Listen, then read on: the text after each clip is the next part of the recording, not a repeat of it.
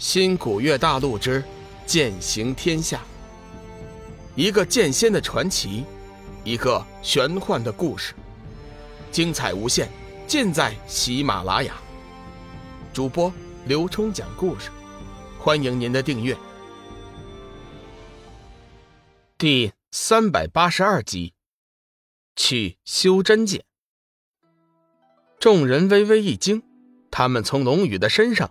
感受到了一股强烈的霸气，现场没有一个人认为龙宇是在空口说大话。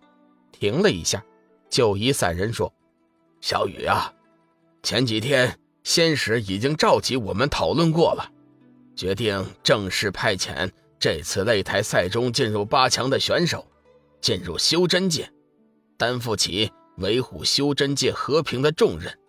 你和小玉负责带队。”太元尊者接过话题说：“根据仙使得到的消息，修真界最近这段时间已经举行了会盟，佛道大联合，集合了十万修真，而且已经组成了长老会，进行共同议政。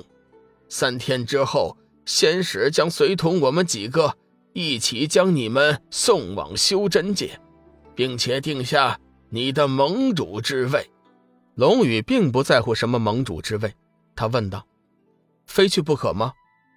说实话，修真界的存亡死活对他来说根本就不重要，他现在只想想办法去仙界，尽快学了那破碎虚空的法诀，好离开这个地方。什么正邪之争，什么天下正义，管他屁事！九夷散人说：“这件事情。”是仙界的意思，没有商量的余地。龙宇点了点头。好吧，既然现在我无从选择，只好顺其自然了。龙宇心里很清楚，如果黑暗之渊的生物当真出世，就凭修真界这十万大军，加上天涯海阁的八位高手，根本就无法抵抗。也不知道黑暗之渊有没有弄到足够多的元婴。随后。众人又分析了一下眼前的情况，嘱咐龙宇和小玉以后要多加小心。直到太阳下山的时候，众人才散去。林海散人、大明王也都各自回到了自己的属城。至于炼丹的事情，一是时间紧迫，二是材料尚未准备充足，只能是暂时先推后一段时间，等下次龙宇回到天涯海阁的时候再行炼制。明明天一草。因果轮回花直到现在也毫无消息，现在唯一的办法就是想办法去暗黑天九明崖。如果时间允许的话，龙宇很想即刻就去，不过现在也只能是推后了。随后的几天，众人再也没有去打扰龙宇和小玉，两人在接引城结界的庇护下尽情放纵了三天。三天之后，前去修真界的众人全部都集中在了龙凤城。等候仙使的降临，随后一道前去。除了擂台赛的八强之外，在太虚尊者的力荐之下，他门下的女弟子静茹也被允许前去，加上大明王力荐的木易以及幻月仙子，总共十一人。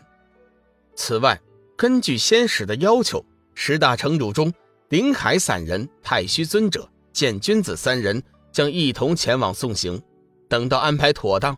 再行返回，林海散人有意叫门下弟子凌飞和龙宇接近，一见面就带着弟子迎了过来，为两人介绍了一番，并且嘱咐龙宇在修真界的时候要多多照顾一下凌飞。龙宇得到了蓝水城的大大恩惠，自然是应允。凌飞则对龙宇仰慕已久，尤其是他打败了冷风，着实叫他敬佩不已。没有多大时间。两人已经聊得热火朝天了。随后，志远则带着天佛城的范刚过来，为龙宇引荐了一番。范刚为人原本豪爽，加上大明王的一层关系，龙宇自然是刮目相看。时间不大，四人已经熟得像多年的老友一样。红月城的王少似乎显得有点特别，此人显得孤傲无比，他似乎不喜热闹，远远地避开了人多的地方。站在一个角落，面无表情，看他的眼神似乎是在沉思，但却又不知道是在想些什么。浑身透着一股神秘的感觉。猛虎城的斐良玉和金玉城的钟天强站在了一起，看他们亲密无间的样子，就知道两家城主的交情肯定是不错。剩下的就是龙凤城的冷风、静茹和雷猛。冷风阴沉着一张脸，时不时的远远看上龙宇一眼，心中充满着恨意。静茹则是一脸的幸福，紧紧的靠着冷风，恨不得整个人都钻进他的怀里。雷猛则是一脸的郁闷，脸色略显苍老，似乎是受到了什么打击。正午时分，太虚尊者随同仙使和幻月仙子一起出现在了大殿。幻月仙子的出现，众人只觉得眼前顿时一亮，就连龙宇也是微微抬头看去，只见他身穿一身白色长裙，衣裙前胸有一只五彩斑斓的凤凰图案，裙香紫边栩栩如生。龙宇一眼看出了那幅凤凰图案不同凡响，绝对不会是绣制上去的。如果他所料不差，应该就是五彩火凤幻化而成。一阵清风从大殿门口吹进来，幻月仙子乌黑的秀发随意的飘逸着，面容安详恬静，显得端庄高雅、圣洁美丽。仙使冷哼一声，似乎不太满意自己被幻月仙子抢了风头。众人急忙回过神来，做出一副虔诚状，聆听仙使大人的教诲。幻月仙子则不做理会，面带微笑，径直走向了台下的龙宇，和他并肩站在了一起。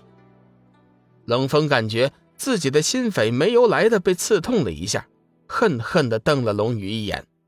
一旁的静茹似乎感受到了什么，伸手拉住冷风的手，攥得紧紧的，生怕自己的男人会飞走。雷猛不自觉地离两人走远了一些，心中无比的落寞。本以为自己已经放弃了，谁知道想要放下那份沉甸甸的爱，却是那么的困难。突然，雷蒙想起了那天晚上看到的事情，心里叹息一声：“我这又是何苦呢？哎，毕竟人家两人已经……再说了，静茹似乎也不是什么……嗯。”太虚尊者环视一圈，沉声说：“大家安静，下面请仙使大人讲话。”鼓掌。说着，便带头狠拍双掌，众人自然不敢怠慢。不过，小玉和龙宇始终连手都没有动上一下。仙使虽然是看在眼里，却也没有说什么。各位，想必你们已经清楚三界即将面临大劫的事情。这次为斩日寻找主人，双剑合璧，正是为了抵抗大劫。如今人选已定，大事成办。不过最近修真界极不太平，很有可能会遭受黑暗之渊的袭击。